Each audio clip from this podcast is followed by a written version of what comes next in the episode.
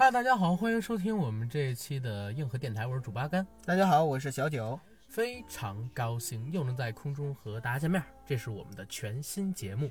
自媒体鄙视链中的豹纹制造者，月入数万的农妇们。嗯，大家现在听到这期节目的，应该已经在昨天我们在公众号上面更新的这篇文章里看过了文字版的内容。但是今天呢，我跟九哥要跟大家聊一聊我们两个人看到这篇文章之后的一些遐想。所以这期节目就是个读后感呗。对，读后感，对，读后感。嗯，但是我觉得这篇文章非常有意义，嗯，值得咱们来聊一聊。是的，而且我在编写这篇文章评论语的时候，因为这是我转载的一篇文章嘛，啊、我说这是一篇非常好的文章，好到是我今年看过的讲述自媒体从业者从业经历、创业经历的最好的一篇文章，好到我连着看了三遍，然后让九哥去找对方要授权，因为九哥之前在他们的授权群里把这个授权要来了，发到我们的公众号上面来，跟我们每一位听友去进行分享。这篇文章它是用另外一个维度、另外一个视角带我们去看，现在自媒体时代来临之后，我们认知之外的自媒体创业者们他们所生活的状态，嗯，而且确实也是超出了我跟九哥的预料之外，因为我们两个人也是在做自媒体，我们从来没有想到过，甚至从来没有奢求过自己能够做到的一些成果，居然在这篇文章所描述的这些人群里边实现了。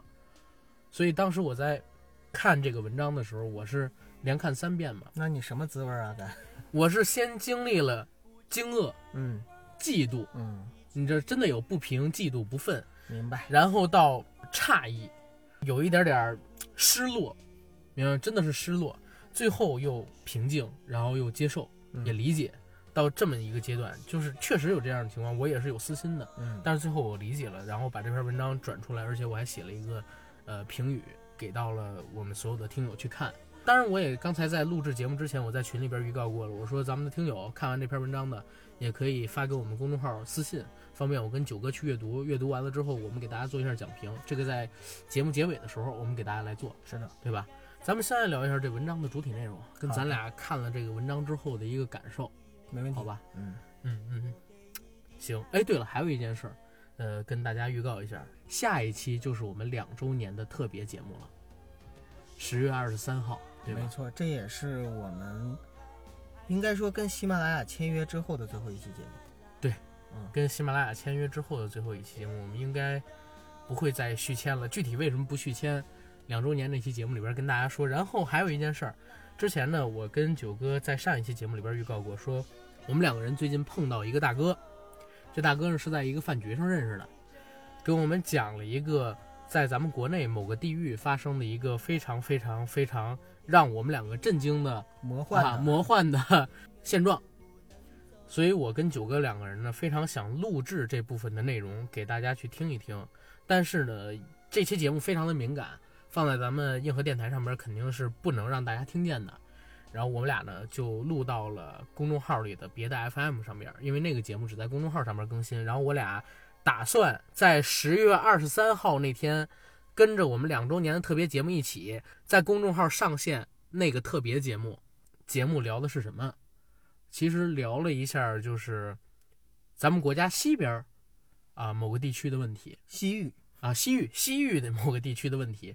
对，然后真的是言仅于此。我们两个人呢也会，呃，在更新一段时间之后，把这个节目自主的删除掉，因为确实我们俩录的时候就很害怕，因为很多内容我们俩来回商议是不是该录，录完了之后我俩也很害怕，就是大家听到这期节目呢，也不要录，也不要留存，或者说怎么怎么样，不要想什么坏主意哦，各位小坏蛋。好，然后就是大家赶紧去关注我们的公众账号“硬核班长”吧，让我们进今天正式的节目。OK，嗯，自媒体鄙视链中的豹纹制造者，月入数万的农妇们。为什么会录这篇文章呢？其实九哥你是知道的啊，没错。呃，就是那天中午我给九哥发微信，我说九哥你赶紧看这篇文章，你能不能要了授权？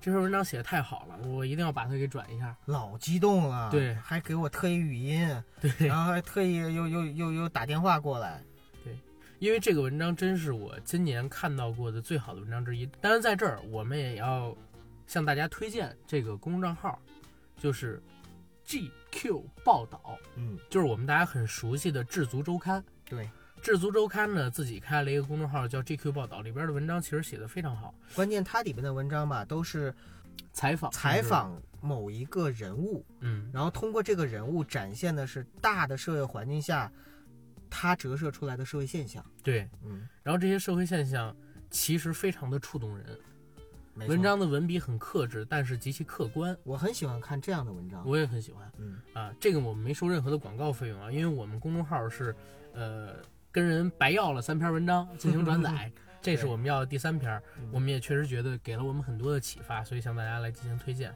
叫 GQ 报道，G 呢是这个勾 G，然后 Q 是大写的 Q，报道就是报道，好像你不用这样去描述，大家也能找到。我以为大家会认成点儿勾 G，你以为听我们节目的都是那些农妇们吗？呃，有肯定有，比如说我妈，她就听嘛，对吧？啊，阿姨也在听阿姨也会听啊，好吧，好吧。我会发朋友圈，所以嗯我妈我以后言语还得克制点。嗯，嗯对我妈上次还提到你说的快手那事儿，说她笑什么？哎，没有，开玩笑的。那期节目把他们屏蔽了，怂货，你个怂蛋玩不意儿！敢不敢。为什么要转这篇文章？因为这篇文章讲了一个很好玩的事儿。我跟九哥就不给大家念这文章了，大家可以到公众号上去看，对，就是口述聊一聊，闲聊一聊，对于这篇文章的一看法。这文章讲的是什么呢？是讲在咱们中国山东的某一个郊县，存在着一个自媒体村儿。嗯这个自媒体村是一个什么样的组成形式呢？它的创始者叫李传帅，对，是一位九零后的山东青年。年少有为啊。其实跟我还有九哥的年纪差不太多，对吧？可能比我大几岁，比九哥你小几岁。啊但是这哥们儿混的比我跟九哥咱俩得强太多了，对吧？啊，人家是年少有为，并且真的是有了自己的事业对，基本上年入过亿，是到这么一个水，平。啊那么夸张呢？你没看吗？他真的是年入过亿的，他名下基本上每天都会产生上千万的阅读量。我天哪！这哥们儿为什么能赚这么些钱呢？是因为他抓住了自媒体时代来临的一个风口，嗯分别在百家号、公众号、今日头条号等等等等宣流的平台、自媒体平台推出的初期，就利用自己的先见之明，哎，建立了一系列的账号，抢注。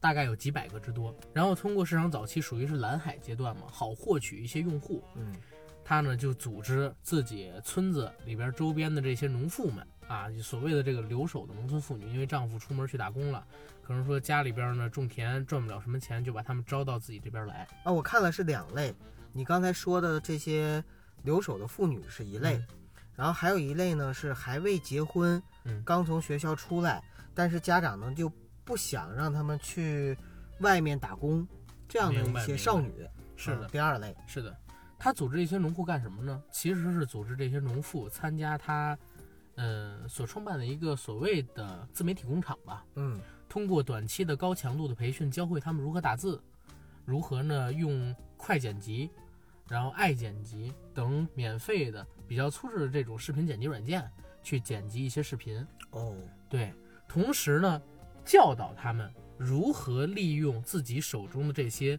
有一定粉丝量的公众号也好、百家号也好、今日头条号也好，去书写一些爆款性质的文章，并通过这些爆款性质的文章所接的广告所获得的点击流量费用，然后赚取了现在所谓的过亿身家。而这些为他打工的农妇们呢，基本上也都做到了收入过万。哇天啊，为什么他们说爆款这么容易啊？对，我死活我也写不出一一一篇爆款文章。呃，几个原因吧。嗯第一个原因呢，就是刚才我已经说到过了啊，他手下有大量的公众号嗯啊，有大量的自媒体，有几百个之多。这几百个自媒体可以互相推荐，可以做到快速积粉儿，这是第一个。第二一个呢，就是这位叫李传帅的哥们儿，非常的有远见，而且又有前瞻性。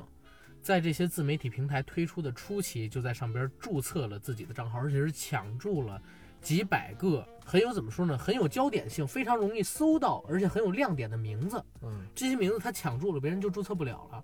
你比如说前几个月咱俩录过一期自媒体乱象的节目，嗯当时我聊到我个账号叫什么搞笑小视频，嗯就这个微信公众账号，每天所发出的视频全都是十万加，但他每天视频的内容非常简单，就是一个三分钟、两分钟左右的视频，但是因为他这名字起得好，而且创办的又早，所以就把所有的这些呃所谓的微信用户吧，都给算是迭代了一遍。所以你所说的这个爆款文章，嗯也不仅仅是文字上的文章，对，就是其实就是做内容嘛，对，内容，呃，音频啊、视频啊、文章什么可能都有，是吧？嗯嗯。啊，那好厉害，而且除了刚才咱们说的这种，就是他注册的早，而且呢，他还有互相转粉儿。嗯，再有一个就是这哥们儿真的有商业头脑，因为他现在管辖的农户大概是有二十多个，嗯对？吧？这些农户呢，每天一个人控制几十个自媒体，啊，内容的制造，但是他们所创作出来的内容，之所以能有这么高的阅读量，换取这么高的流量性收入跟广告收入，实际上也是他的培训起到了重大作用。他教导这些农户如何起一个夺人眼球的文章名，如何起一个把推送量变成点击量转化为点击量的名字，其实非常重要。这也是它增粉儿增的很厉害的原因。哎，这个也是我们不太擅长的地方。，对，阿甘，你举个例子，什么样的名字是能快速吸粉的名字呀？九哥，我问你一问题啊，嗯，前两天发生的一个事儿，我举个例子，你觉得咱们这个世界上是庸俗的人多，还是精英阶层多？庸俗的人多啊。啊，对，咱俩就是庸俗的人，对不对啊，大多数嘛。大多数。那同样的，如果你起名字起的特别附庸风雅，并不会有太多人点进来。可能就吸引的是很少一部分人、啊。对，可能吸引的是很少的一部分人。嗯。你的节目的点击量不会特别高，除非你就是作假，对不对？否则的话，你几乎不会有那么高的点击量，除非你去自己刷数据。嗯那我跟九哥，我们每一次录制这个音频节目的时候，我跟九哥都会想一想，什么名字起得更大众一些，嗯而且呢，要尽量的有关键词，所以能够让大家搜索得到，啊，能让这些，比如说通过喜马拉雅打开之后，他搜一个关键词，然后就能搜到我们这个节目能让大家知道，就是说看一眼标题，知道我们要聊的是什么要聊的是什么而且聊的内容还得需要大家能感兴趣。嗯这是我们起名字的一个逻辑。但是呢，我也发现了一个问题，就是确实有效果。你名字起的越俗、越大众化、越直白、越吸引眼球，其实对你的收听量，我们是收听量。如果是微信公众号文章的话，就是阅读量嗯是有很大帮助的。但有的时候，我们明明知道这样能获取更大的流量，但我们却不愿意这么干，对不对？前些日子我在微博上边吧，开始逐步的转咱们这些已经写好的公众号文章，啊，发到头条文章里边去，以方便微博增粉。哎，确实这样增粉比较快。嗯我先开始第一篇文章发的是我们公众号的一篇文章，叫《神秘学》，嗯，对吧？这个世界上你最想了解的知识。其实那篇文章我觉得还写的还可以啊，我自己是这么觉得，在我自己写出来的东西里边，我觉得那篇还可以。嗯但是那篇阅读量只有一千八、一千九。当然我也知道，就是曲高和寡，是吧？这个聊的内容可能没那么多人就是感兴趣、喜欢看，我就又转了一篇文章，把我们公众号写的，呃，李天佑、排排齐、阿 Q 他们那么土，但怎么火起来的？嗯这篇文章发到微博上面去了。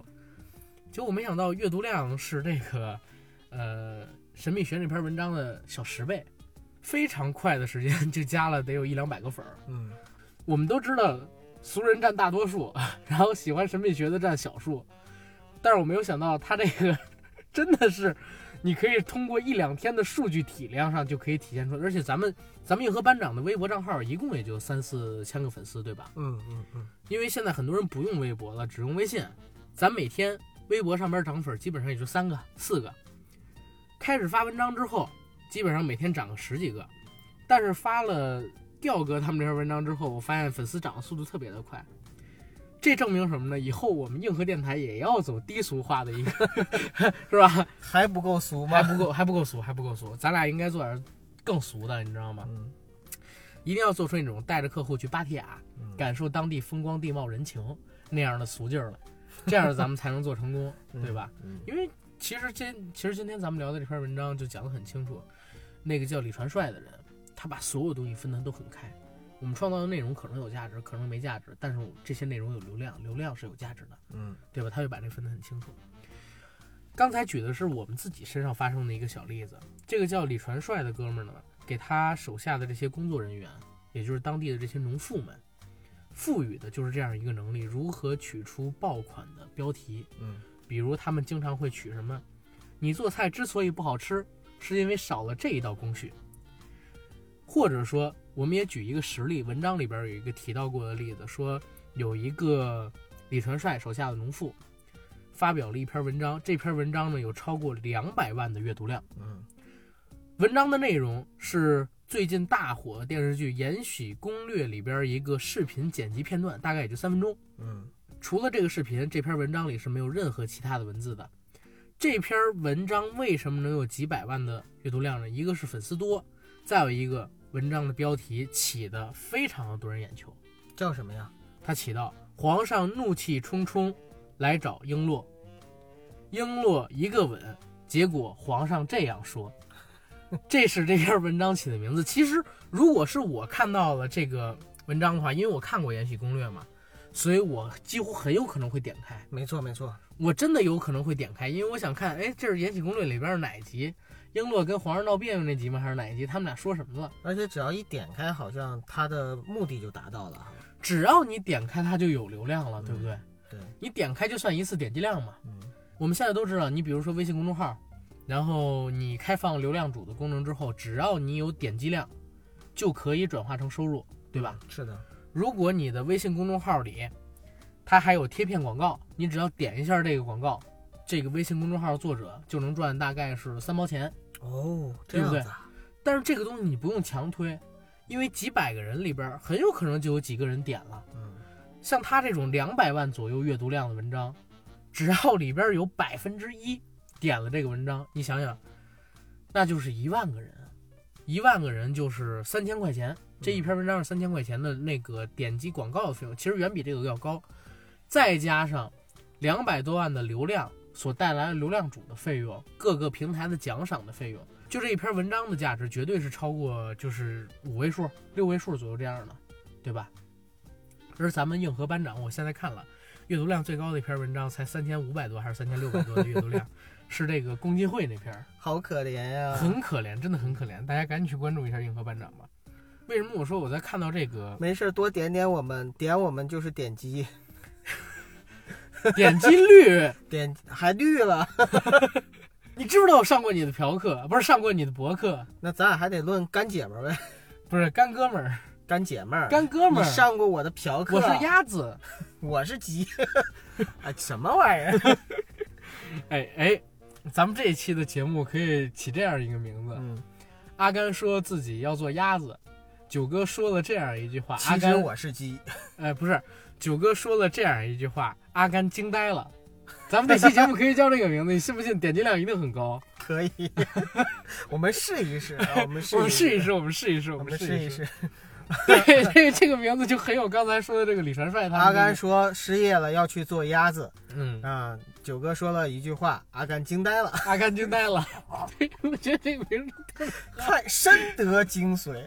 深得精髓。对，嗯以后咱们下一次，比如说我想写这个什么，呃，与古惑仔有关的日子嘛。啊，你为什么当不了古惑仔？因为你差了这件事儿。对对对对，因为你少做了这件事。对，哎哎，真的可以！我靠，这个文章取出来阅读量一定会高很多。然后，然后咱们再再再想一个啊，还有咱们之前不是写过一篇文章叫《赵本山离开我们的这六年》吗？嗯对吧？？嗯，可以改成这样一个名字，就是赵本山离开春晚之后，沈腾说了这样一句话，所有人都沉默了。嗯啊，我我我我我起一个名字是这样啊起，叫赵本山怒气冲冲冲进球球的直播间，球球给了赵本山一个吻，然后呢，然然后然后我等会儿不是你应该这么写，九哥。赵本山怒气冲冲地冲进了女儿的直播间，天佑说了这样一句话，赵本山惊呆了，对不对？这样的话，赵本山、天佑，然后赵本山女儿直播这几个热词你都给挂上了，啊，对不对点击量瞬间就上来了。点击量就瞬间就上，而且我就很想知道，就是到底球球跟这个天佑他俩到底有没有关系嘛？对吧？但是你在这样的文章里边，其实你也不一定能看，或者说你根本就看不出来。你根本就看不到任何的内容。对标？题党嘛，对，嗯就是标题党。为什么说这篇文章会给我这么大的感触，会给九哥这么大的感触？其实，在这篇文章发表之前还有一个前身的文章，就是在今年八月份的时候，也是某个自媒体平台吧，对李传帅还有他的团队做的一个采访，说密访山东新媒体村嗯啊，那些月入数万的农妇们，讲的是啥呢？讲的就是这些农妇，呃，其实并不懂什么叫网络生态，并不懂什么叫呃网络文化，也不明白自己究竟在做的是一件什么事情。嗯但是他们每一个人，每天就像在流水线富士康工厂里边那些女工们做的事情一样，通过不断的剪辑、复制、取这种有吸引力的名字，然后抄袭其他人的文章，甚至啊，李传帅举举了一个例子，说他们名下的很多自媒体工厂里边的女工，都是在从这个电视猫啊，或者说百度百科啊上边照抄剧情简介。把剧情简介复制到自己这些自媒体平台的文章号里的文章上，然后呢，用爱剪辑等软件剪辑出一些三五分钟的小视频，嗯后边加两句评语，而且通过一些有类似 AI 性质的软件，把这些句子重新排列组合，以达到文章成为原创文章的目的。哦，明白吧？用这样的文章、这样的视频来换取打赏、换取流量，然后达到自己年收入过亿。这些他手底下的女工，我觉得这个是挺牛逼的。然后这篇文章在八月份被发出了之后，迅速的在怎么说呢？就在中国的自媒体江湖里边吧炸锅了。为什么会炸锅呢？其实我们可以说啊，李传帅他是一个自媒体江湖里的成功人士。嗯每一天在他名下的这些自媒体账号加起来的阅读量是超过千万的。嗯你想千万，如果说按照三百六十五天来看，就是几十亿的阅读量，嗯对吧？这个数据实在是太恐怖了，国内不会有超过一百个平台能做到这样影响力的，那为什么炸圈啊？在自媒体圈里，因为它打中了几乎所有的城市的关注自媒体的这些阅读者、看官以及自媒体从业者的一个痛点。什么痛点？这个痛点是什么呢？我自己不能很完美的表述出来。嗯我看完这篇文章之后，我在他的评论区发现了一个就是特别好的一个评论，我把这评论也放在我转发的这篇文章里边了。现在给大家来念一下啊：城市和农村割裂，城里人的背景设定让城里人天生的就拥有优越感，可他们一旦发现原来农村人赚的比自己多，就开始酸和跳脚，而且他们也不愿意承认自己是农村人所创作出来的内容的消费群体，这种心态挺好玩的。我怎么听着特别像那些香港现在的年轻人啊？对，就是很有这个意思。这篇文章这个评论为什么要单独拎出来说？因为我感受的就是这样的一个感受。为什么说在自媒体圈大圈呢？首先，很多自媒体的从业者，我看了原版那篇文章下边评论，说什么劣币驱逐良币嗯啊，说什么自媒体的冬天来了，嗯然后说在自媒体圈居然有这样的错存在，是对他们的一种侮辱，这是自媒体的从业者 然后所发表的观点。所谓的看客的观点呢，也是一面倒的说，原来我们所看到的自媒体文章、视频就是这样被生产出来的，像流水线一样，由这些可能目不识丁的农户们，或者说仅识几个大字、一指禅会打电脑的农妇们生产出来的。说白了就是除了标题，其他地儿都没走心呗。不是说除了标题，其他的都没走心，是他们觉得嗯自己怎么会喜欢看这种人，哦，然后写出来的东西，他们觉得自己被侮辱了。我怎么能爱上一个农村的姑娘？我怎么能爱上一个农村姑娘所生产出来的内容的产品？嗯这是他们的一个心态。所以当时这篇文章发出来之后吧，呃，所谓的自媒体是受到了市场上面几乎所有的这些看客的质疑。嗯还有官方平台等等平台的质疑。同时呢，这些自媒体的从业者又对像李传帅这样的从业者抱以了特别深的鄙视跟仇恨心态，我听说李传帅本人好像也被攻击了。被攻击了。应该是八月份这篇文章出去之后，大概几天吧，李传帅就被人骚扰，嗯有人加他的微信，有人加他们厂里边女工的微信，然后有人呢打他们的骚扰电话，见到他们跟他们说：“你们怎么还没被砍？不是，见到他们之后对他们说：你们怎么还没被人砍死？因为他他们这个事件出了之后，李传帅他的主要的自媒体所在的平台，比如说微信，比如说百家号，嗯比如说今日头条，开始进行了大批账号的封禁。嗯封禁的是哪些账号呢？其实主要都是以这种影视的二次剪辑，包括说是呃推介这种账号为主，所以也断了很多人的财路，引起了特别多人的敌视，包括李传帅自己的，他旗下的这些自媒体账号也跟着停工了几天。好像他有一个什么，呃，什么百箱千万计划呀，还是嗯千箱百万计划的千箱百万计划啊，也也也暂停了。对，因为这个东西吧，其实发生的特别快，而且是李传帅没有注意到的恶劣。我看了原版的那篇文章，就是《密访山东新媒体村》嗯这篇文章，它其实有很强的一个煽动性，而且这个煽动性并不是偏向于正面的，是偏向于负面的煽动性。整篇文章其实就在，嗯，恶意的提示你一个观点：原来你们关注的就是这些垃圾生产出来的东西。我觉得这篇文章写的特别的不要脸。嗯啊，我觉得真是写的特别的不要脸。首先，他在写这篇文章的时候，我能感觉到他那种嫉妒的心态，啊，字里行间，哎，对对，字里行间就透露出了这种酸，对吧？第二一个呢，就是这篇文章他在煽动人恶的那一面，他并不是说弘扬一些正能量的东西，这让我挺反感的。嗯当然也要说啊，这个不仅仅是文章作者的问题，也有李传帅的一个问题。我在看第二篇文章，就是昨天我们看到智足这篇报道，嗯跟第一篇文章，就是当时说那个山东新媒体村的时候，两篇文章里边，李传帅的态度有一个特别大的改变。非常明显，就是在今年八月份那篇文章的采访里边，李传帅是有点自傲，有点儿自满，应该用自满比较合适，应该是有点嘚瑟吧。非常的嘚瑟。嗯是他提到一个观点，说自己现在已经光挣钱满足不了了，嗯我是又要挣钱又要出名儿。聊到自己能不能出名这个话题的时候呢，这哥们儿还很自信说：“我想出名太容易了，嗯我现在手下呢大概有几百个自媒体账号，这几个自媒体账号呢每天有上千万的阅读量，我就这半个月让他们一直发我的各种各样的东西，不就红起来了吗？对不对？很简单很简单的事儿啊。然后他又办了各种各样的所谓的自媒体平台培训班儿，嗯在他成名之后，很多乡镇的大老板，很多城里的大老板，都会屈尊，哎，跑到这个他们所在的那个郊区农村嗯上这几天的培训课程，跟他取经，叫他一声李老师，对吧？哦生意做得很成功，然后自己呢又能看到，其实我跟你说，做文化创作，确实有跟做其他生意不同的地方，哪里？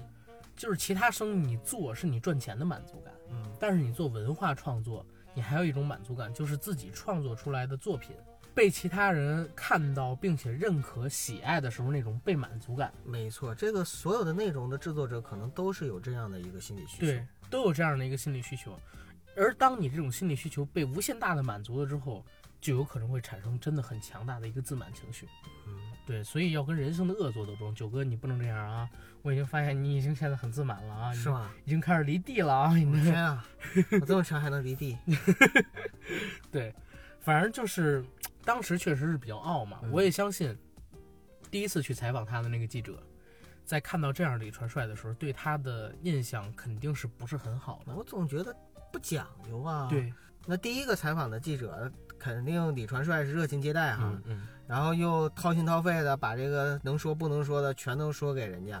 嗯，啊、这个把就是自己的那种朴实劲儿全给展展现出来了。结果呢，结果换来了是一篇黑自己的文章，或者说真正火了，但是火是黑火的那种。你知道吧？啊。这就反映了我最开始看到这篇文章的心态。我跟你说了，我是嫉妒、惊愕，哦，我真的有这样的心态。嗯啊。但是后来我又看了几遍，我才开始就是慢慢的理解，然后现在我甚至有点同情他。那就像我们看到一些土味网红啊，嗯动辄就那个收入我现在过也千万，也理解这些土味网红啊。也是会有那种嫉妒情绪啊。对，凭什么他就挣那么多钱？是这意思吗？呃，对，但是我会有理解的成分在，因为嗯我我是觉得任何一个东西存在，就有这个东西存在的价值。包括嗯这篇文章里我也写到了啊，我自己评论的那部分内容里边我写到了，嗯我说任何一个东西存在就有其存在的价值。以前我都看不上直播，嗯但是我后来发现，你去国家大剧院，你看话剧，嗯你看音乐剧，你去看芭蕾舞，你的目的是什么？心情愉悦一些，陶冶情操。陶冶情操，不就是为了让心情愉悦一些吗？嗯对吧？那说句难听的，可能说我去天桥听段相声，我比去看芭蕾舞收获的 欢乐更多一些。嗯，你你觉得对吗？对我来说是这样的。对我来说也是这样。但是说，如果你看一场直播，你在看这直播的时候，你收获了欢乐，对吧？你看这直播的时候，你笑了，而且笑得很开心，那这直播对你而言就是有价值的，可能对咱们没价值，但对那些看他的人，然后收获了欢乐的人是有价值的。所以对方给他花钱了，这个钱在他看来他花的肯定是值的，对吧？对但是我说的都是啊，就是还在宣扬正能量的那些直播，你要是满嘴粗口的啊，或者说一直在用那种下三滥的啊侮辱人格的，嗯，是吧？取笑残疾人口的，或者说搞地狱炮的这还好这样的负能量的直啊播，包括那某些色情色情直直播，嗯，这个咱们两说，我觉得其实他要在某些国家也是有价值的，对吧？啊，啊，那种反正我们所谓的灰暗的直播，我是非常不喜欢的 嗯啊。我回头介绍您平台。好，嗯，所以到后来我就慢慢理解了，就是看直播的人跟做直播的人，他们究竟传递的是什么？他们靠什么赚钱？他们也有自己存在的价值，嗯，对不对？李传帅他们存在的也是有自己价值的。他们的价值在哪里啊？他们的价值在哪里？其实现在是碎片化的时间。今天我来九哥家里，九哥书柜上面摆了很多的书，嗯，对吧？我说九哥你可以呀、你这还摆了什么中国震荡，什么中国兵器，中国震撼，中国震撼，抱抱，歉抱歉啊，反动了又一下。那个中国震撼，嗯，对吧？还有一些别的书。我说九哥，你这书挺多呀。但是九哥他跟我说现在没有时间看书。我说对对对确实买了很多书，但其实真正翻开看并且看完的很少了。对，现在都是碎片化阅读时间。嗯大家有时间读个公众号，读个 UC 上边的震惊体，读个知乎，然后看两篇微博，看个抖音，看个今日头条，基本上就代替阅读了，阅读传统书籍的时间了。也是，绝大多数人最起码是这样吧。嗯所以所谓的李传帅他们这个团队做出来的东西有什么价值呢？他在里边写的很清楚啊。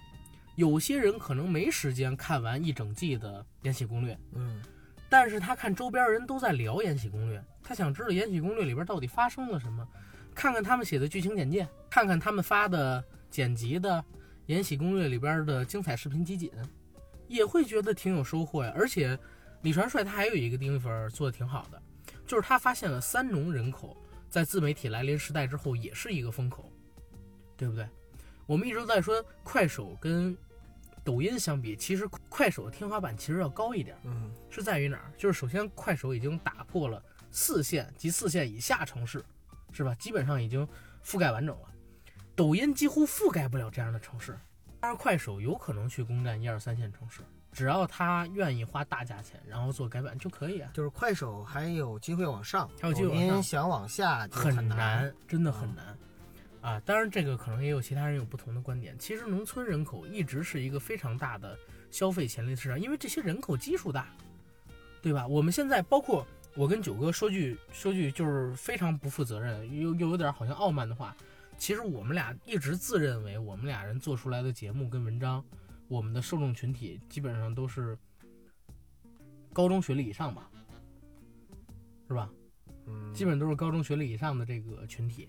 你要是没没受过基本上的高中教育，你可能，呃，对我们聊的内容不太感兴趣。嗯如果说，呃，你没有一定的文化水平，你在我们聊某些话题的时候就不会产生共鸣。嗯这是我们两个人就是自诩的一个地方，或者说吹牛逼的一个地方。但是，其实，在咱们国家接受过高水平文化教育的人还是少数，更广大的人口群众其实都是在听喜马拉雅上边的郭德纲相声，嗯听段子来了，听非常六加七，嗯，是吧？听这些东西，或者听有声书、听鬼故事，对对对，对不对？所以这儿也也也也提九哥的偶像，所以派哥其实做的比我们大，因为派哥他做的是这个通俗节目，对吧？他那个是不管男女老少，不管你接触什么样的文化，什么都会喜欢的嗯鬼故事，所以这是我们佩服人家的地方，而且确确实他讲的真好，嗯，所以就是有的时候我也认可，就是李传帅，我觉得他做的东西吧，对某些人而言是有独特价值的。有人有这个需求，才会有这样的东西存在。你要说这些人没有这个需求，就出现了这样一个东西，而且这个东西有这么大的关注量、阅读量，有这么大的收入，我绝对是不相信的。所以还是市场决定了供给。对，对，你要是大家不爱看，或者说没有这个需求，他也就不会一直做，并且做的这么大了。所以对于那些本来就喜欢，或者说就就是他们的观众，然后呢，结果看了这篇文章之后跳脚骂娘的那种人，我觉得实在是有点不应该。就是不应该。但是对于那些自媒体人来说呢，他们说啊劣币驱逐良币啊等等等，我觉得也不应该，嗯，因为你有那功夫去骂人家，你不如反省一下自己做的为什么就这么啊？所以咱俩一得般是吧反省一？下 对，咱俩得反省一下。当然在反省啊了，咱俩不就说明这期节目就变成阿甘说要去做鸭子，那不九叫反省，哥说了一句话，阿甘惊呆了。那不叫反省啊，那不叫反省。我们反省还是应该想一想，就是比如说那些优质的内容输出者，嗯，他们的内容为什么能做的那么好？我们嗯还是要在内容上做得更精益求精。对，虽然我们今天在聊哈，说这个标题党啊，什么吸引眼球啊，抓住命脉呀、什么，比如说，呃，李传帅他每一篇文章，不管怎么起名字，标题里边一定要带上农村对，啊，这是要带刚才要提。到的一个东西，就是其实我们要学习的是他那种营销的精神和方式，但并不是说要欣赏他，呃，营销的那种格局和层方式，方法，对方式方法等等等等。对，就是战略上我们要学习他，然后呢，具体的战术配置上边我们可能不能 copy 它，呃对吧？这是我们两个人的初心跟价值。不是，因为我们也不擅长，人还是要做擅长的事儿。，擅长的你说我们不是说，呃，就是说那样的，我们就就下三下三滥下俗了，没有。嗯但是问题是我们做不好，就说说白了，想俗俗不起来，举个最简单的例子，就是九嫂总是会喷我、嗯怼我、嗯 diss 我，嗯，呃，diss 我什么呢？说嗯你东北人，你说东北话一点东北味儿都没有。但是东北人也不一定说话都是东北味儿吧？绝大多数还是有的，啊，而且这种东北口音吧，不是我不想学，我真是不会但是九哥，，你知道你是有东北味儿的，一但是很听就是少。一听就能听出来。我特别我特别想就是像那个我的一些同学和老乡那种，就是就是出口成脏，然后呢出口成脏还是成章？就出口成章嘛，就是就是东北话说特溜，因为东北话说的特溜吧，你会发现你在人群中永远是那个特别受欢迎的那个人，大家爱听你说话。爱听你说话，觉得特逗。啊，然后天生自带幽默细胞，我就没有。不是说我不想学，而是说我真的没有这个离开天家太多年，你已经忘记了。我在家家的时候，好像我口音也不是很重，天生我就语言能力就不好。好吧，啊，真的是这样。嗯。好吧，，但是我我说一嘴啊，就是我认为这个李传帅嗯，真的是一个营销的天才。对，就是他说白了就是找对点儿了对，啊，找到自己擅长的事儿了，一个是这哥们儿呢，他有自媒体时代来临这个前瞻，嗯对？吧？他有自己的商业头脑，有自己的营销天赋，抢先注册了几百个有爆词、有热点的这种名称嗯做公众号，嗯对吧？还抢注了商标。第二一个呢，其实九哥提到了，就是这哥们儿他非常牛逼的想到一个概念，就是他发现了一件事儿：农村这个词，这个两农村这两个字，好像自带流量。嗯他发现发表三农题材的东西，可能你写的东西并不是那么有高度、有深度，城里人爱看，对。但是城里人有猎奇心理，他爱看；农村人呢，觉得又贴近他的生活，他也爱看。用用他的话说就是很多的人是有农村情怀的，对，因为我们之前提到过，你现在在各大主流媒体上几乎看不到农村的报道，嗯对不对？尤其是党媒、官媒，党媒、官媒的报道还都是特别正面宏观的。如果说是个人的自媒体号，其实专注做农村的也很少很少。确实，但是农村有六亿人，有七亿人，他不可能因为你们不关注，他就不存在了。对，所以他们有自己的生活文化需求。像李传香，他抓住的这个概念，李传帅啊，像李传帅，他抓住了这个概念，所以他做出来的文章都带有“农村”这两个字儿。农村，农农农农村嘛，然后呢就获取了非常高的关注量跟阅读量，这是他这个人的天赋，而且他又创新性质的开发了一种洗稿软件，嗯对吧？可以直接复制粘贴别人的原创文章，然后通过软件的自主组合排列，把这些原创文章变成你的原创文章，哇，这个就厉害了。这个很牛逼啊，嗯对吧？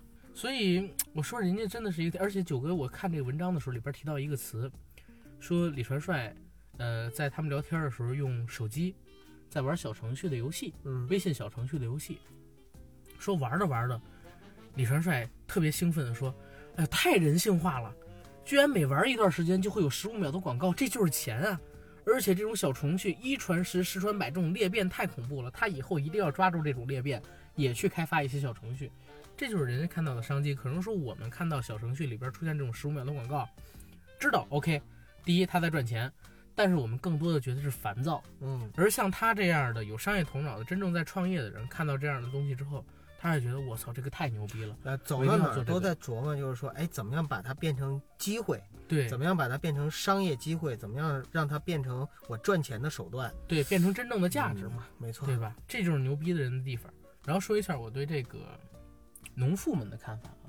啊，就是给他打工，天天创造爆款文章的那些人，对对啊，其实，在这个李传帅成为了新闻人物之后，其实被摆上台，真正被摆上台引起争议的，就是他所雇佣的这些农妇们。嗯我们每天看的，然后这些自媒体居然是可能说没有什么文化水平的妇女，她们做出来的，只是为了想一个好点儿的标题，然后我们就给他们贡献了这么多的收入。因为有记者就是采访过他们嘛，他们的工资平均是在七千多元，然后甚至还超出了上海二零一七年的平均职工工资。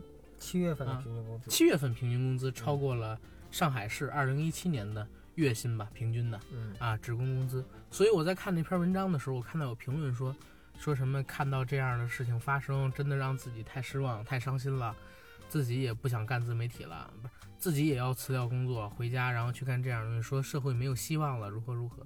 但是我觉得吧，这件事情发表出这种态度的人，其实是有几个观点在。嗯第一个是嫉妒，嗯第二个呢就是。可能真的有点伤心，比如说我第二个阶段的时候不就经过伤心吗？因为我想着，我每天辛辛苦苦写那么久的文章是吧？或者说每隔几天就得花那么长时间写出那么多的文章来，然后平均的阅读量可能不到一千，对吧？这还算是现在不错的。你说咱们比咱们办的早那么一年两年的 电台的公众号，咱们也关注过。啊，就是人家的月收入是五位数，咱的不是啊四位数是两位数。我我知道的有比咱们早半年一年的，他们每篇啊文章才三百多的阅读量，咱还算不错的，还算不错。因为咱公众号不才刚开嘛，嗯慢慢来呗。但是那也是，其实心里边挺不爽的，也挺失落。但是后来我想，只要我们努力，我们也行。而且我们，呃，用户粘性高，我们用户收入层级可能哎，比那些不要安慰自己了啊，不要做自我安慰的别人九哥，你让工作了。让我安慰安慰咱俩，安慰安慰咱俩不。需要你安慰 哎呀，我得安慰，我现在都失业了，你知道吗？啊。昨天他妈的在群里边，我跟人聊，我说，嗯，那个最近失业了，我在家付钱待着。人还说阿甘十八般武艺啊，是不是想自己出来单干？我说单干你妈！不是，我没，当然没这么回啊，但是气的我想这嘴里骂这么一句，我就笑了。我九哥，你还记得昨天我发给你一个视频吗？啊，看到了，我改了里边的字，就是去年和今年的投行吴彦祖，嗯，然后我给发到那个我女朋友的微信上边去了。我女朋友看完之后、嗯没那么形象，但也很形象，确实是属于这样的一个状态。然后咱们接着来说这个呃农农妇这个问题，我觉得在我看来啊，除了最开始的时候我惊愕过之后，我觉得我没有任何去轻视别人，或者说发表出像他们这样的言论，说什么社会没救了。说什么劣币驱逐良币，说什么乱七八糟的东西，因为我们面对的第一根本就是不同的群体，嗯我希望获取的绝对不是他们那些获取到的这些用户，嗯对吧？第二，就是人家做的东西有人家做的东西的价值，我们做的东西有我们做的东西的价值。大家不要攀比，你如果攀比了，你做这个自媒体一点意义都没有。因为你做自媒体，其实它也是一个媒体，你要传导出正能量的价值观，给到我们所有的受众里边去。我跟九哥从来没有宣扬过任何的负面的，对吧？那些东西，负面的东西都在反什么里边儿，跟我们一点关系都没有。没有，也有人说我们那个三观不正，这很正常。三观不正无所谓吧，反正咱们俩最最起码对得起自己就行，然后对得起党和人民，是吧？为社会主义做做贡献啊！但是我对对不起，对不起，我对不起，我天天得道歉。嗯，好，我也我也对不起，我也对不起，对不起，对不起。那个没有没有把您打下的江山守护好，是我的责任。你哪儿没守护好？我哪儿都没守护好。哪儿？你看我现在去人民大会堂，不让我进；我去中南海，我拦着跟你说，都九哥，一点都不想想我是社会主义的接班人，听我说，国家的主人。小长城永远是中国领土不可分割的一部分。那怎么了？小长城，知道吗？别看他是卖卖卤煮的、卖猪大肠的，他也永远是中国领土上不可分割的一部分。是嗯，你守守好这句话就行了啊，守好这句话就行了。好，咱们俩接着来说这个农户的事，你怎么看啊？对他们，我很简单，我就在想，人家农妇一没偷，二没抢，三没吃你们家粮食，人凭什么不能挣的比你多？啊？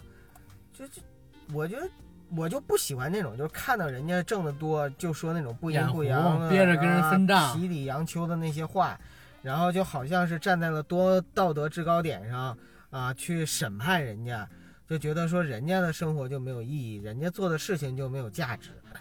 问题是你自己也没做什么有意义的事儿，人家最起码给中国创造 GDP 了，比你创造还多呢。而且问题是你做的事情，你自认为有价值的事情，其实还是一个逐利之徒所做的事情。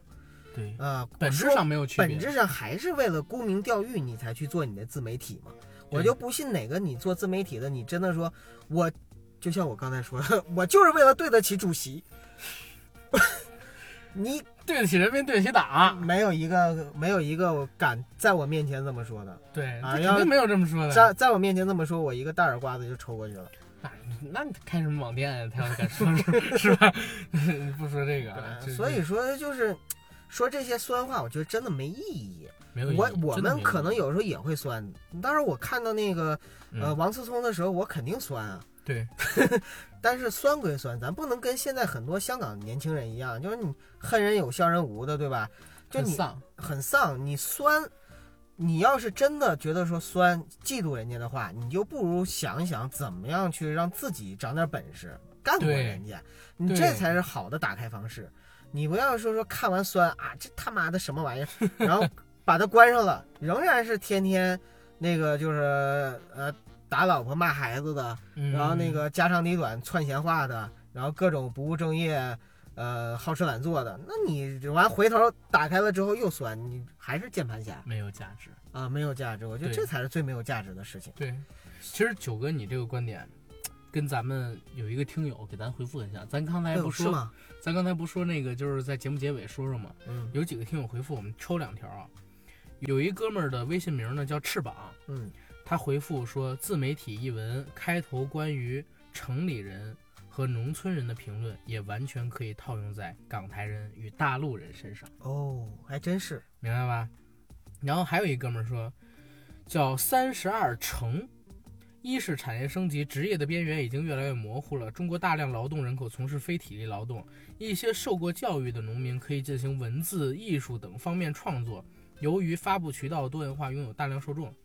二是固有传统观念对新兴产业的不认可，比如网络直播、网络文学，加上中国巨大的城乡差异，使这种观念投射在被认为教育比较低的农民身上，进一步放大。是鄙视链和固有观念双重作用的成果。其实这个有点说的不是人话，就是简单直白来讲，就是说大家还是对，嗯、所谓的这些农村人有固有的偏见，嗯有固有的偏见印象，嗯，这看不起他们是不对的。这是不对的。对，因为我妈就是农村人，我也是农村人，你们居然看不起我，这是不对的。应该说，大家回去往上数，祖上你数上几辈儿，肯定都是农村人对，再有一个呢，就是咱三群里边宋阳。啊。啊，帮咱做这个 T 恤的香港听友，然后他回他回的是他妈繁体字，我得改成，等会儿啊，改成那个简体字。不是那还你看不明白吗？不可能，我靠，读起来很费劲，你看，我改了，这么长啊！我改成简体了，下边是简体，你给我给我。啊，我说的嘛。简体字的写是以快手为例，我觉得这种土味神丑的模式（括号是一部分人的诉求）会随着时间而变化，并非萎缩，而是再细分。受众细分导致进一步的产品和产品制作方细分，进而导致这个行业的变化。我的判断是未必就彻底走下坡路，而是会淘汰一大批生产者。思潮这种东西很微妙，今年社会给大家是这个思潮，可能下一年就被彻底的否定。比如说九十年代初，我们觉得乐于助人是骨子里的，但是九十年代末就觉得没有必要，现在又觉得美德应该继承。不同阶层也有不同的思潮，这个对特定人群有很大影响力。思潮变了，风向就变了，所以大众审美（括号审丑）的口味也会变。我不太看好这个行业，但是确实能赚快钱。最后，快手也好，抖音也好，大致发展方向，我猜是奔着微博去的。热度过了就趋于稳定，留下少部分精英而已。嗯，我不认同宋阳这个观点，而且咱们聊的明明是自媒体创业的故事，这个跟快手、抖音没什么关系。没有啊，嗯，这就说明就是说，大家在看到了你这篇文章之后，都产生了不同的对对对联想，对然后和思考对啊，包括他跟自己生活中的一些亲身经历，然后跟自己的生活经验等等等等，都会有一定的共鸣。但是杨儿爷吧，以他这个工作岗位来讲，他的说话也是有刻板印象的。所以呢，不管怎么样，我觉得我们这篇文章呢，阿甘分享的非常好，大家呢感兴趣的话，真的可以再读一读。嗯然后呢，当然了，我们以后呢还是会不忘初心啊，不忘牢初心记使命，牢记啊使命。对，就是我们做节目、电台节目的初衷，其实为了就是好玩儿。呃，然后阿甘也讲过，就是我们硬核电台前身摩拜电台，一开始出现的原因，就是因为他对主流审美疲劳的一个哈欠对一个哈啊、欠。主流审美的一个哈欠。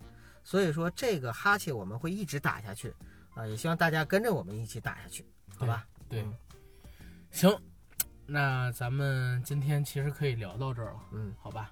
然后大家注意哦，我们的微信公众号赞赏码变了。哎，大家赶紧看看这个新新的这个赞赏码啊，可好玩喽！对，这张赞赏码的图呢，左侧是我们硬核电台机器人，它的这个赞赏码图，右侧呢，我放了一个人群中的窦文涛嗯，啊，他的一种审视的一种感觉，最低零点六六元就能打赏，赶紧吧，给咱给给给给给我们弄点收入吧，我们马上就跟喜马拉雅分手了，呃离婚了，再也没有人养着我们了，好吧，谢谢大家吧。